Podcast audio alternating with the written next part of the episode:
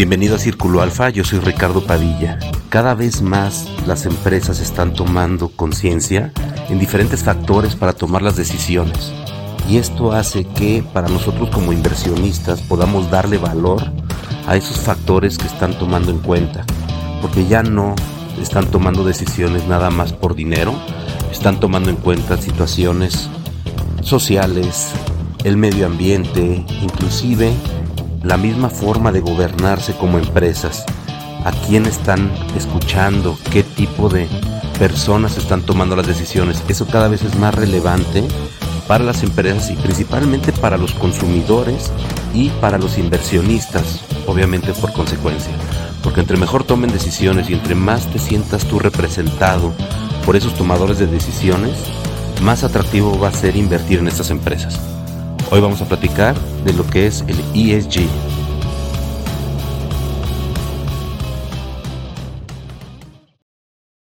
Hola, bienvenido a Círculo Alfa y esta semana vamos a platicar un poco sobre lo que es ESG, ESG, que es probable que ya hayas escuchado este término a través de tu asesor financiero o en alguna publicación, pero bueno, si no, este, de todos modos lo vamos a a comentar y te voy a explicar un poco de qué se trata, porque creo que es un término que a nivel compañías, a nivel empresas, es un cambio muy interesante, a nivel políticas también, inclusive hasta de financiamiento, es importante que lo consideres, aunque yo creo que en el, en el tema financiero, como muchas otras cosas, están en realidad queriendo subir al tren, este, pero creo que es como los fondos verdes, fondos kosher, que en realidad no tienen tracción porque la verdad es que creo que lo están utilizando más como una moda que en realidad como una, una filosofía que es lo que quiero platicarles y se me hace muy interesante porque sí es un cambio de conciencia muy interesante para ver el futuro y para ver el futuro inclusive de tu misma empresa, este, así como de, de cómo está cambiando la visión de todos los inversionistas y los mismos consumidores de tu marca o de las marcas donde podías estar invertido. Este,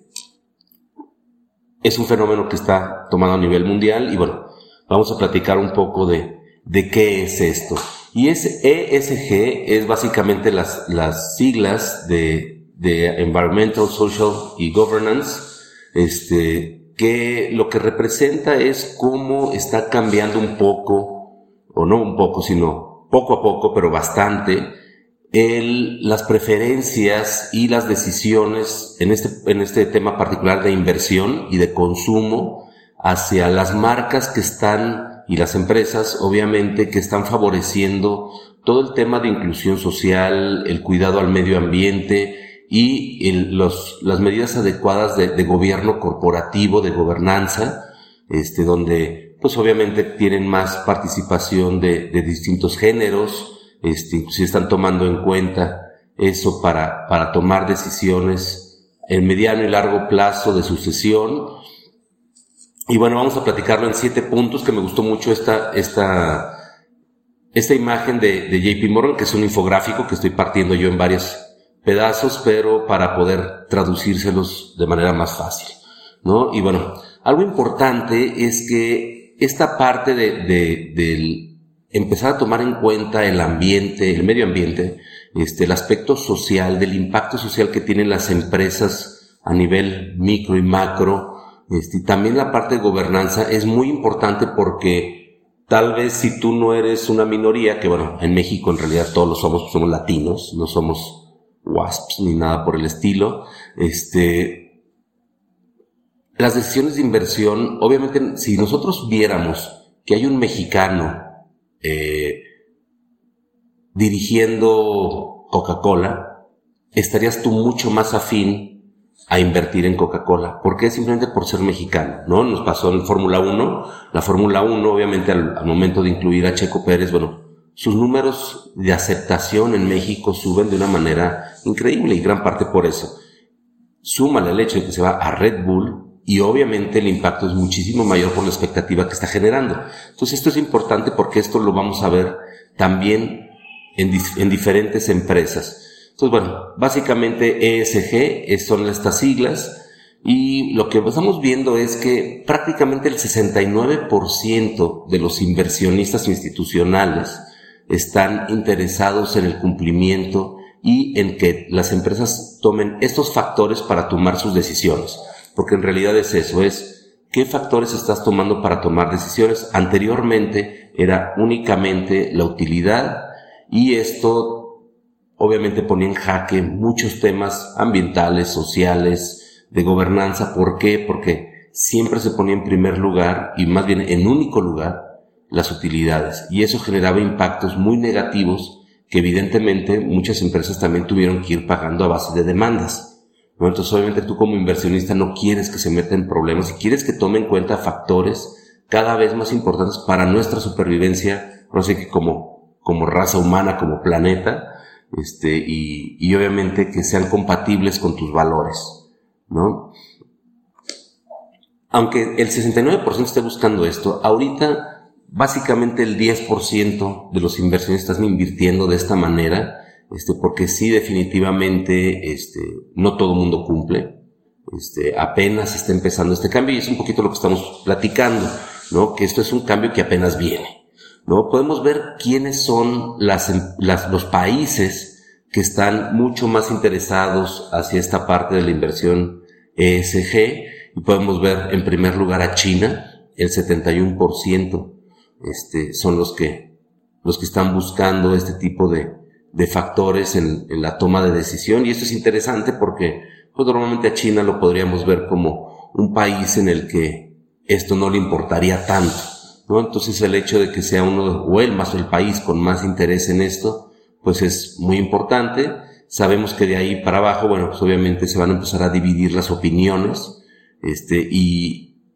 esto no lo, no lo toco, no toco el tema para hacer conciencia, ni mucho menos. En realidad es para conocer y para tener un poquito de visión de qué es lo que va a venir en el futuro, porque sí es importante que esto lo veamos desde el punto de vista financiero, ya sea para, el tema de inversión, porque una vez que empresas empiecen a subir a esta tendencia, van a empezar a obtener financiamientos más atractivos, van a empezar a tener una serie de beneficios fiscales y, de, financiamiento muy atractivos por parte de, este, de organismos mundiales. ¿no? Entonces es bien importante que esto lo consideremos porque puede tener un beneficio real en el corto mediano plazo. Esto lo vemos inclusive desde las políticas de los países donde están poniendo objetivos sociales y medioambientales este, para obviamente sus economías y como prácticamente para el 2050 quieren tener una emisión cero, ¿no? Este, esto va a tener un impacto tanto para las industrias que se suban como para las industrias que estén del otro lado, ¿no? Industrias que, que, que hoy por hoy son las encargadas de este, estos temas, de manera negativa obviamente, pues bueno, van a tener desincentivos ¿no? Entonces estar invertido en este tipo de industrias puede no ser tan atractivo de aquí en adelante, ¿no? Y aquí vemos cómo, este, en el punto 3 hablan precisamente de cómo se está girando hasta, hacia la sustentabilidad. Y esto de qué habla es cómo podemos en realidad no nada más revertir el daño que hemos hecho, pero sin embargo sí que existe una industria donde el hecho de que crezca pueda ser sustentable, ¿no? O sea, si hablamos de energía solar, pues bueno, si el día de mañana crece un 200% de energía solar, al final del día es sustentable. Me queda claro que el proceso de producción de los paneles va a tener un impacto este, ambiental, pero a partir de ahí todo es un beneficio o simplemente se frena ese, ese, ese impacto.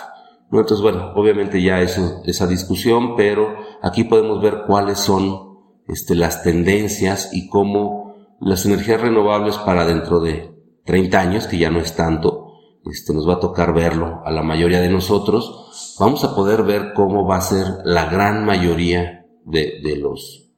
de los energéticos y en particular disminuir el carbón. Si el carbón evidentemente es lo primero que se va a tratar de eliminar, y de ahí, pues bueno, viene obviamente el petróleo y el gas.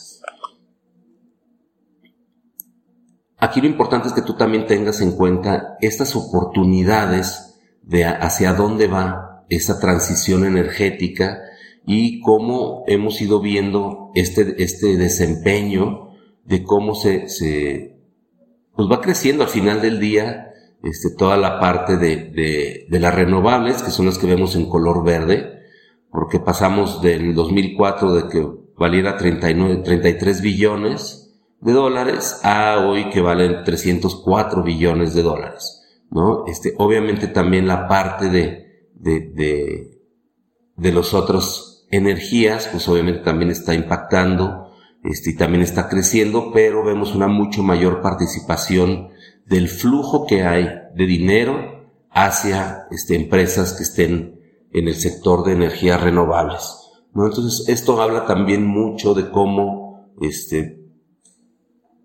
este flujo de inversión se está viendo ya de una manera mucho más acelerada. Pasamos prácticamente de un, a un 30% de crecimiento año con año. ¿no? Entonces, esto creo que es para ser considerado, inclusive la adopción de esto en el mediano plazo en tu empresa, porque al final vas a tener incentivos interesantes y bueno, aquí hablamos también de la parte de ESG no es nada más un tema de clima, ¿no? No es un tema nada más medioambiental, sino también incluye toda la parte social, ¿no? Cómo viven, qué beneficios obtienen también la gente que interactúa con, con las empresas, desde el tema de empleados, el tema de marcas, el tema de proveedores, todo, todo lo que va alrededor de la empresa, es muy interesante cómo se ha ido puliendo precisamente para tener de entrada derechos humanos, ¿no? Que ya hemos visto muchas marcas que, que infringen en esa parte y, ponen a trabajar a gente en condiciones infrahumanas, pero también la parte de, de todo lo que es la inclusión de estas minorías, porque en realidad no, no es un tema nada más decir, ay, qué bueno que participen más mujeres, no, no es la visión que tienen estas minorías, el hecho de que se tomen en cuenta diferentes culturas, diferentes costumbres, diferentes puntos de vista para la toma de decisiones, eso es lo que enriquece mucho al, a la, precisamente al proceso de la toma de decisión dentro de las empresas y al final en el producto que ellos entregan, que el producto ya no es lo que tú compras, el producto también es toda la marca, todo el respaldo que hay atrás, lo vamos a ir viendo cada vez con mayor peso ya que está siendo tomado en cuenta. Y entiendo generaciones a lo mejor de personas que nacieron a lo mejor de los 70, 60, 50, esto todavía no acaba por permear en, en, su forma de, de, de, ver las cosas, pero lo que sí es importante es que los que nacieron en los 90, en los 2000, que son personas que ya están en una edad adulta y que ya están tomando también decisiones de compra, decisiones de inversión,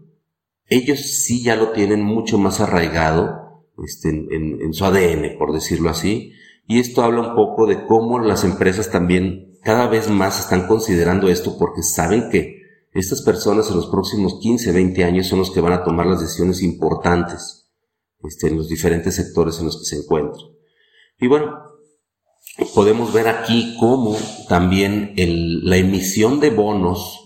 este, verdes, de bonos sociales, de, de, de, bonos sostenibles, se ha disparado de una manera muy, muy importante prácticamente en cuatro años, del 2016 al 2020. Ha crecido en, en, en pasos agigantados y precisamente estos bonos hablan de un, un mercado